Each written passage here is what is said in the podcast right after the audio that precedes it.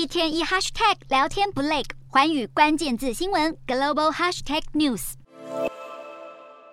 每四年一次的世界杯吸引全球好几十亿观众观看，各大知名品牌看准这个庞大商机，争相砸钱赞助赛事，让品牌名称能出现在球场走马灯式的电子广告看板。不过，今年卡达世界杯赞助商却碰上了前所未见的问题，因为主办国卡达的人权黑记录，让这些赞助商背上了不重视人权的骂名。根据 CNN 报道，卡达自从2010年被选定为2022年世界杯主办国以来，频频传出打压妇女和多元性别族群权益的负面消息，并且逼迫移工在极端高温下工作，导致数百甚至上千人死亡，让许多西方企业品牌纷纷撤资世界杯。此外，国际足总本身也因为2015年的一桩贪腐丑闻，流失大批西方赞助商。不过，像是爱迪达、麦当劳、百威啤酒等巨型跨国企业，因为消费者遍布全球，并未停歇赞助。为了填补资金缺口，国际足总开始向亚洲品牌靠拢，特别是与几乎不把人权纳入考量的中国企业发展合作关系。根据市调资料，中国企业在本届世界杯的赞助额再创新高，光是万达、蒙牛、海信、vivo 四家企业就挹注十三点九五亿美元赞助，超越美国企业加总起来的十一亿美元。尽管如此，本届世界杯国际足总商业交易收入却不减反增，获得创纪录的七十五亿美元收入，比二零一八年世界杯还多出十亿美元。国际足总主席因凡提诺甚至预期，这个数字将在二零二六年的美加墨联合世界杯达到一百一十亿美元。因凡提诺还透露，其实许多品牌并不介意引来批评，依然继续撒钱赞助，毕竟这是体育界的最大盛会，最有利可图。